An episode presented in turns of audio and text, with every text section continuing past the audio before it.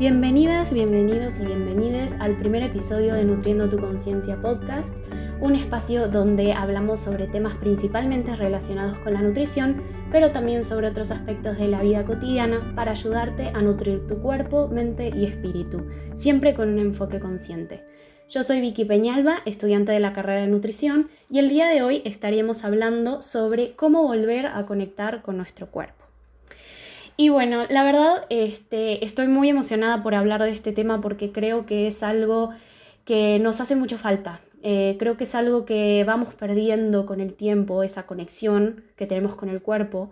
Y, y no sé, y de alguna manera empezamos a vivir este, sin fijarnos realmente en cómo nos sentimos, en, cómo, cómo, se siente nuestro cuerpo, qué es lo que está pasando en él. Entonces, em, no sé, estoy muy emocionada por tocar este tema. La verdad es algo que es uno de los temas que más me apasionan, entonces estoy muy contenta este, por, acá, por estar acá. Y, bueno, quiero empezar eh, hablando un poquito este, sobre lo que pasa a medida que crecemos. Eh, a, medida que van pasando los años, generalmente vamos perdiendo como esta capacidad, ¿no? De conectar realmente con nuestro cuerpo y de darnos cuenta qué es lo que realmente estamos sintiendo, ¿no? Y cuáles son nuestras verdaderas necesidades. Si eh, nos fijamos en cómo se comporta un bebé o un niño chico, podemos darnos cuenta que eh, ese, ese bebé o ese niño por sí mismo puede identificar qué es lo que necesita, ¿no? En cada momento de su vida. Si el bebé, por ejemplo, empieza a llorar y le acercamos un poco de leche para que tome, eh, pero en realidad, en el fondo, lo que este bebé necesita es que le cambien el pañal o capaz que está cansado y necesita una siesta, entonces el niño va a rechazar la leche, no se la va a tomar. Lo, la puede rechazar así con las manos, como haciendo un gesto de que no la quiere, o, con gestos este, de su cara, o bueno, o él sabrá cómo rechazarlo, pero lo va a rechazar porque en realidad lo que quiere no es leche, es descansar o que le cambien el pañal, ¿no? Dependiendo de, lo que necesite. Eh, y esto pasa porque inconscientemente el bebé sabe que el hecho de tomar esa leche como tal no va a satisfacer su verdadera necesidad, ¿no? Este, y bueno, lo mismo pasa como a la inversa. Si un bebé llora porque tiene hambre, pero eh, lo acostamos para que se duerma o le cambiamos el pañal, entonces el bebé va a seguir llorando, no se va a calmar, no se va a dormir, porque tiene hambre, necesita comer. Entonces va a seguir llorando hasta que le demos de comer. Acá con estos ejemplos nos podemos dar cuenta de cómo es cuando somos chicos tenemos esa conexión con nuestro cuerpo y nos damos cuenta qué es lo que necesitamos. Nos damos cuenta si, nos damos cuenta si necesitamos comer, si necesitamos dormir. Entonces, eh, es muy importante como ver esto, que en los primeros años eh, es algo que sí este, practicamos, ¿no? Pero a medida que vamos creciendo, eh, lo más probable es que nosotros, o, bueno, o este bebé o este niño chico, pierda esa capacidad, ¿no? Entonces, antes reconocía sus necesidades naturalmente, pero ahora las va a empezar como a confundir y va a terminar, por ejemplo, comiendo cuando está cansado, ¿no? Como para contrarrestar ese sueño, este, o también puede comer para suprimir o controlar ciertas emociones eh, con las que no sabe cómo lidiar, ¿no? Entonces utiliza el alimento para poder este, manejar sus emociones. Y este, bueno, también podría llegar eh, a comer cuando no tiene hambre, solo porque es la hora de hacerlo o toca hacerlo, ¿no? Este, o por ejemplo, también no darse el permiso de comer más solo porque ya se acabó la comida que, tiene en su plato. Entonces, se acaba lo que tiene eh, en el plato y aunque tenga más hambre, no se da esa oportunidad de comer porque, bueno, ya comió lo que tenía que comer, ¿no? Supuestamente. Y bueno, y si lo contrastamos con, por ejemplo, eh, o sea, esto que acabo de decir, em, de comer lo que está en el plato, si lo contrastamos cuando eh, con un niño chico, eh, el niño normalmente si se llena rechaza la comida. Este, pero ¿qué, qué pasa acá? Em, ¿Por qué sucede esto? ¿Por qué cambiamos esta manera de ver em, nuestras necesidades o de, procesarlas? Lo que, lo que, sucede es que eh, estamos expuestos a varios estímulos ¿no? de nuestro medio ambiente, que ya sean personas o redes sociales, este, no sé, este, comentarios o cosas así, que nos van diciendo cómo, cuándo y cuánto debemos comer. Entonces, muchas veces estos estímulos pueden ser, o sea, pueden ser como con una buena intención, ¿no? De ayudar a la gente, pero nos empiezan a confundir, entonces empezamos a perder esa confianza en nuestro propio cuerpo y pensamos que tenemos que escuchar al exterior para poder saber qué es lo que necesitamos nosotros, ¿no? Entonces, em, algunos de estos estímulos de los que hablo eh, podría ser, por ejemplo, cuando un niño es chico y le servimos un plato de comida, eh, y le decimos que se tiene que acabar todo lo que hay en el plato, ¿no? Esto generalmente los padres lo hacen con una buena intención porque quieren que su hijo coma, que se coma todas las verduras, que se coma este, eh, todo para que, para que se nutra y crezca fuerte, ¿no? Pero lo que pasa acá es que le estamos enseñando al niño que eh, debe ignorar de alguna manera su cuerpo y que se tiene que comer todo lo que hay, aunque ya no tenga hambre. Es verdad que muchas veces los niños, bueno, hacen como capricho y, se ponen muy necios y bueno, y no, y no quieren comer porque no quieren comer la verdura y de repente quieren comer como el postre, pero la verdad es que esta estrategia de, de obligar al niño a este, a, que se coma todo lo que hay en su plato, cuando podría él estar lleno, la verdad es que no, no es una muy buena estrategia, ¿no? Porque le enseña al niño a no a dejar de escuchar su cuerpo. Le enseña que, que, bueno, que no es importante si está lleno o no. O sea, lo importante es acabarse toda la comida. Entonces, por eso muchas veces cuando somos adultos Em, y nos sirven comida, o sea, si no estamos conectados con nuestro cuerpo, de repente ya estamos satisfechos, pero seguimos comiendo porque todavía nos acabó la comida de nuestro plato. Y lo, otra cosa que puede pasar es em, lo contrario, que nos digan, o sea, que nosotros queramos este, comer, que tengamos hambre, y que nos hagan comentarios como ¿te vas a comer todo eso? ¿O vas a repetir plato? O cosas así que al mismo tiempo, o sea, como que generan ese, o sea, ese, ese juicio eh, ante esta posibilidad de comer más de lo que me servía en un principio o comer una cantidad como más grande de la que espera eh, como esta persona que hace este comentario que, que yo coma. Entonces, este, esto también genera algo negativo porque no igual, o sea, no estamos escuchando a nuestro cuerpo, estamos comiendo de acuerdo a lo que nos están diciendo los demás. Y esto, este tipo de comentarios este, pueden surgir eh, más que nada como por ejemplo en la adolescencia, que eh, empiezan como, empezamos a, cuestionarnos muchas cosas, empezamos a fijarnos en nuestro propio cuerpo, también empieza como muy fuerte todo el tema de los trastornos este, de la conducta alimentaria. Entonces, eh, todo esto puede detonar muchas cosas. Y, mm, bueno, también, por ejemplo, este, eh, satanizar ciertos alimentos o clasificar los alimentos como buenos o malos, como que uno siempre te va a hacer mal, te va a, te va a enfermar y el otro es lo mejor que te puede, que puede haber, este, te va a curar de mil enfermedades, vas a poder vivir súper bien. Entonces, es como estos extremos, ¿no? O muy bueno o muy malo. Entonces eso, eso también nos genera eh, como estas ideas este, sobre ciertas cosas y eh, empezamos como a escuchar estas reglas que se van imponiendo en la sociedad. Y repito, muchas veces es con buena intención, pero al final termina haciendo más daño que bien. Entonces hay que tener mucho cuidado con esto. Pero entonces, o sea, una vez que, bueno, que ya hablamos como de, todo esto, la verdad es que hay muchísimos más estímulos, acá solo estoy mencionando como eh, algunos principales, pero hay muchísimos más y, da para hablar un montón de, este tema. Pero eh, lo importante es que una vez que los que identifiquemos que esto está pasando, eh, que, que, por estos estímulos es que tenemos esta desconexión con nuestro cuerpo, lo importante es que este, nos propongamos cambiar estos, como estos, em, e, estos eh, esta manera de pensar, ¿no? Em, dejar de estar anclados como a estos condicionamientos para poder vivir de una manera más consciente, para poder aprender a escuchar a nuestro cuerpo y aunque obviamente al principio es muy difícil porque de repente hasta ya ni siquiera sabemos lo que es estar satisfechos y tampoco sabemos lo que es tener hambre, porque muchas veces como tenemos estas reglas estrictas que, que salieron de por ahí, este, de que no, sabes que a tal hora tengo que comer, tenga hambre o no tenga hambre, muchas veces, o sea, de repente si, si llegan las 3 de la tarde y supone que ya tenemos que comer, pero no tenemos hambre y comemos igual, entonces nunca llegamos a sentir como el hambre de verdad de que, ok, me está dando hambre, tengo que comer, es hora de comer, es hora de alimentar mi cuerpo.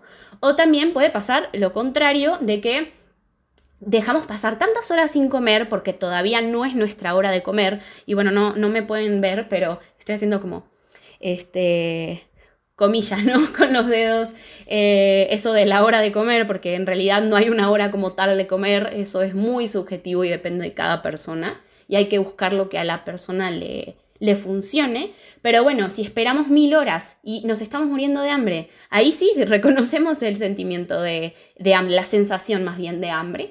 Pero una vez que empezamos a comer, nos puede dar como esta, mm, estas como ansias o estas ganas de comer y empezamos a comer, comer, comer porque pasamos tanto tiempo sin alimentarnos que ya el hambre que tenemos es voraz y nos queremos comer todo el mundo. Entonces ahí no identificamos el momento en el que estamos satisfechos y comemos de más y de repente terminamos como embotados, como muy, terminamos muy muy llenos, con una sensación de malestar, nos sentimos muy pesados, nos puede incluso doler el estómago o algo así.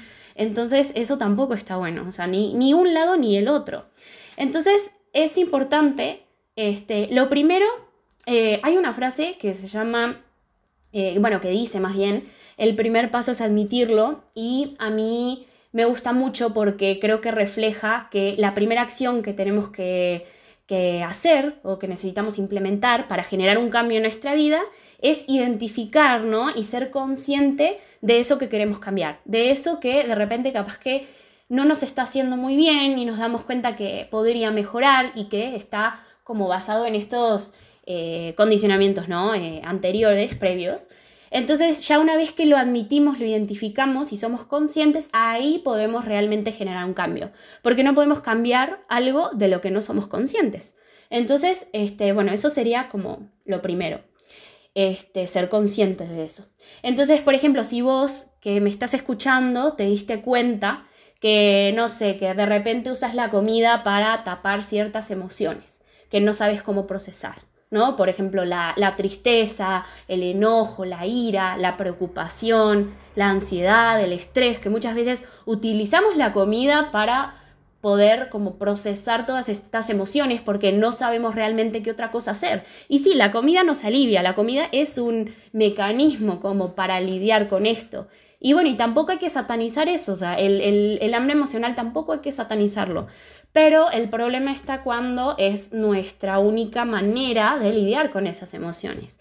Entonces acá lo importante es identificar esto, ok, yo cuando tengo una emoción muy intensa, incluso también pueden ser emociones eh, vistas como positivas, ¿no? O sea, como las llamadas positivas, no sé, como entusiasmo, este, felicidad cosas así, también puede ser que nos, nos, este, nos detonen este, estas ganas como de de, comer, ¿no? Ciertas cosas como para eh, poderlas manejar.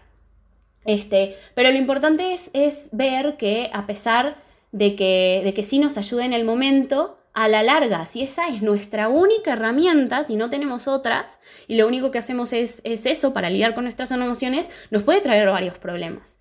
Entonces, en el momento nos alivia, pero después puede traer otras emociones también, como este, culpa, o, tristeza o cosas así, que bueno, que no nos hacen muy bien y también nos podemos sentir mal eh, físicamente, ¿no? Si abusamos de esto. Entonces, acá tampoco se trata de eh, satanizar el, hambre emocional, digamos, pero eh, sí es importante no verlo como nuestra única estrategia. Entonces, sí es, hay que ver como qué otras cosas se, este, se podrían hacer como para lidiar con esto. Y bueno, este, este es un tema, la verdad, también muy amplio del que yo creo que voy a hacer otro episodio hablando como más, un poquito más a fondo de esto.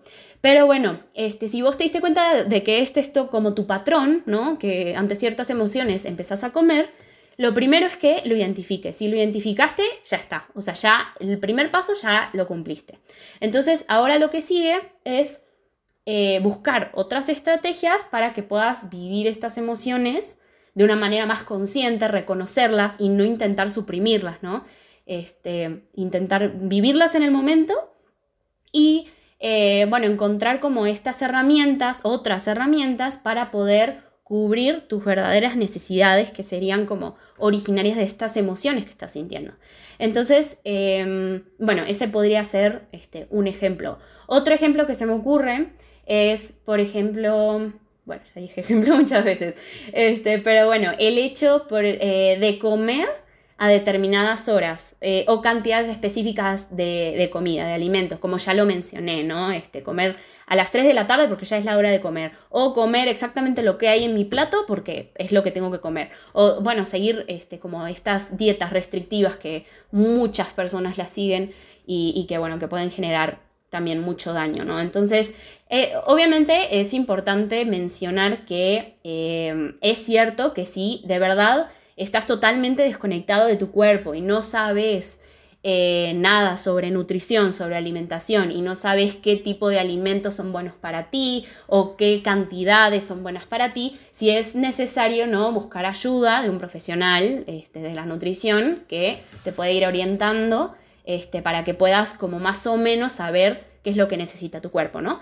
Pero igual es muy importante saber, tener en cuenta que em, cada persona es única, cada persona es distinta y en realidad eh, alguien, un, nutriólogo, un nutricionista te puede dar eh, como la dieta así tal cual, como vos la querés, pero al final del día sos vos la persona que se está alimentando. Entonces eh, es importante que aprendas a conocer tu cuerpo, que aprendas a sentirlo realmente y a ver este, qué es lo que necesita. Y sí, obviamente hay conceptos generales que este, deberíamos seguir sobre este, cómo, o sea, enfocados en lo que es una alimentación saludable, si hay lineamientos que, este, se deben de seguir, ¿no? Y, por eso también es muy importante la educación nutricia, pero también no hay que dejar de lado esta parte eh, individual, ¿no?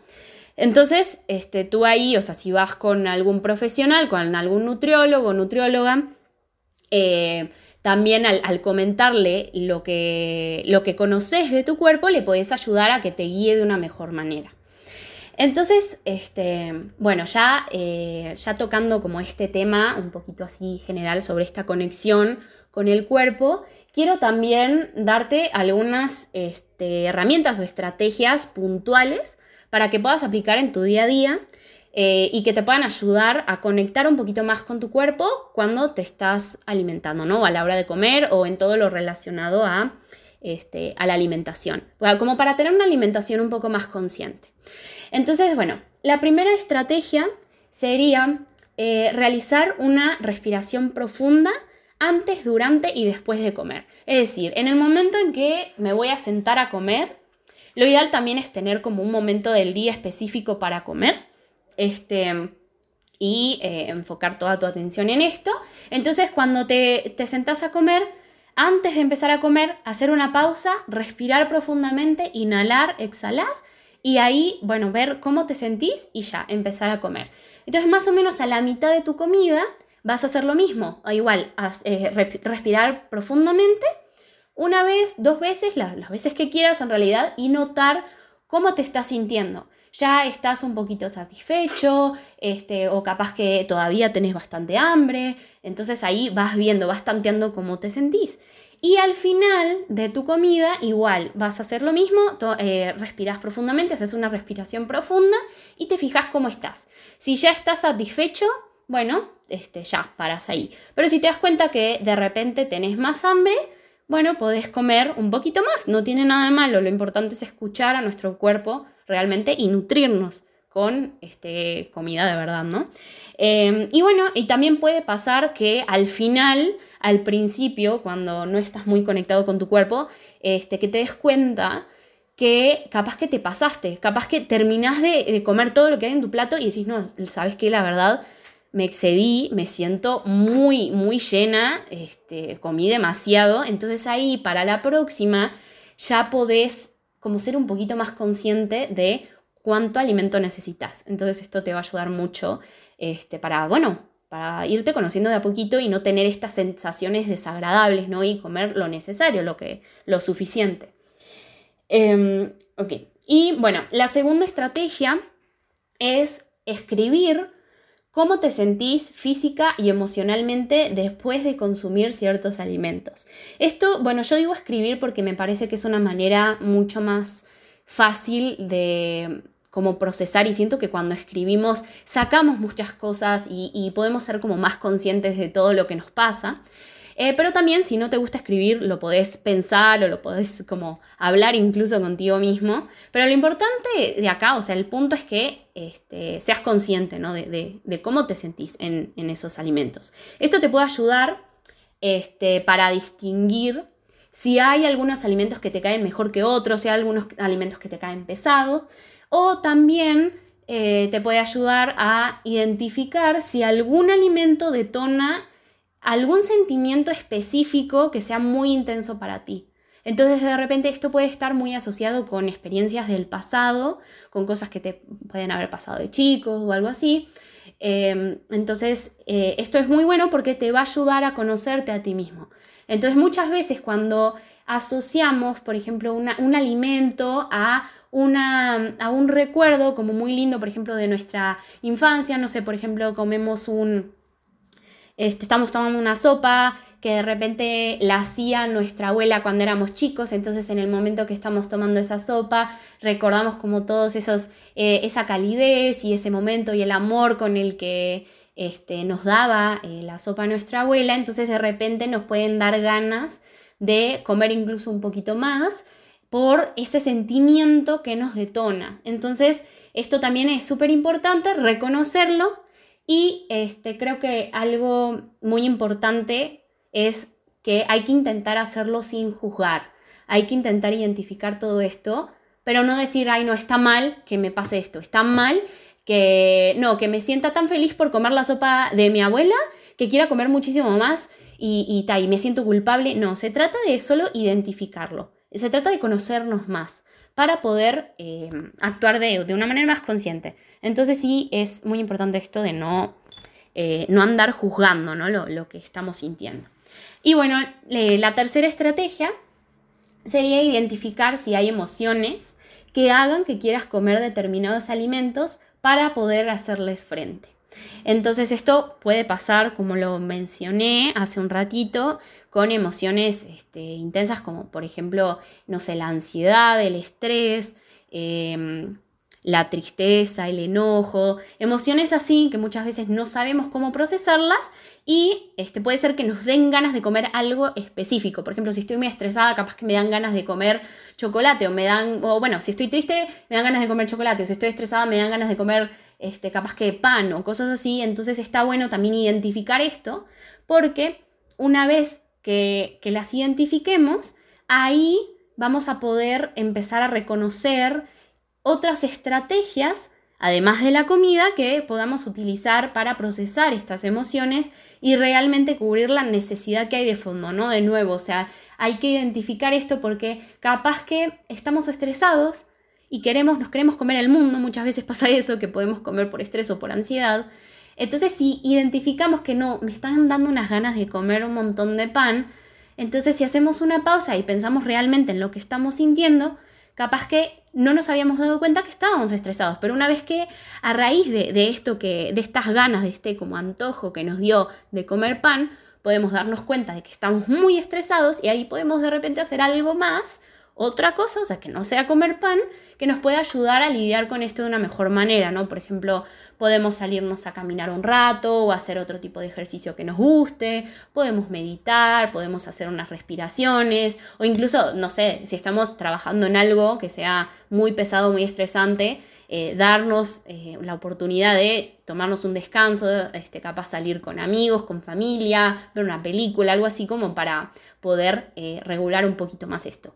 Pero si te das cuenta, o sea, todo esto lo podemos identificar a partir de em, como estas, estas ganas de comer algo específico. Entonces creo que también es una estrategia em, muy buena que, te puede ayudar, ¿no? Para ser un poquito más consciente. Y de nuevo, es importante no juzgar. En, todo esto es súper, súper importante no juzgar. Solo es identificarlo y ser conscientes para que a partir de ahí podamos mejorar. Y, bueno, y cada uno está en su propio camino, cada uno tiene una historia distinta, entonces eh, hay que también evitar compararnos ¿no? con otros y, reconocer que eh, a cada uno de nosotros eh, nos va a costar este, en diferente grado hacer este, este, tipo de cosas, ¿no? Conectar de nuevo con nuestro cuerpo. Hay personas que naturalmente de repente no, no perdieron esa conexión y siguen siendo muy conscientes de su cuerpo y eso está genial. Pero hay otras que capaz que estuvieron muy expuestas a este tipo de estímulos que mencioné antes, entonces están totalmente desconectadas y no por eso, o sea, no por eso hay que juzgar y hay que sentirnos mal, sino que se trata de ir mejorando día a día y... Eh, ver, o sea, si te vas a comparar con alguien, compárate contigo mismo, no te compares con otras personas.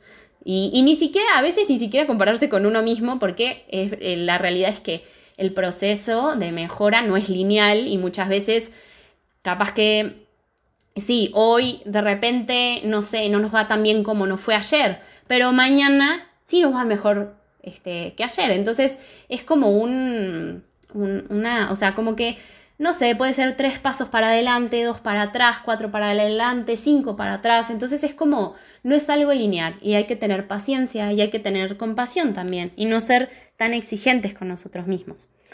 Y bueno, este, me parece que e, eso es todo por el episodio de hoy. Si llegaste hasta acá y me estuviste escuchando, muchas gracias y espero que hayas aprendido algo nuevo y espero que puedas aplicar estas estrategias. Este, eh, en tu vida y que te sirvan. Y bueno, si te gustó este episodio y si te funcionan estas estrategias, te pido que me dejes un comentario o una reseña en la plataforma donde estés escuchando el podcast. Y también si querés compartirlo con alguien, eh, hacelo, yo encantada para que eh, así me ayudes a llegar a más personas y, y, bueno, y sí, compartirlo con alguien que creas que le pueda servir.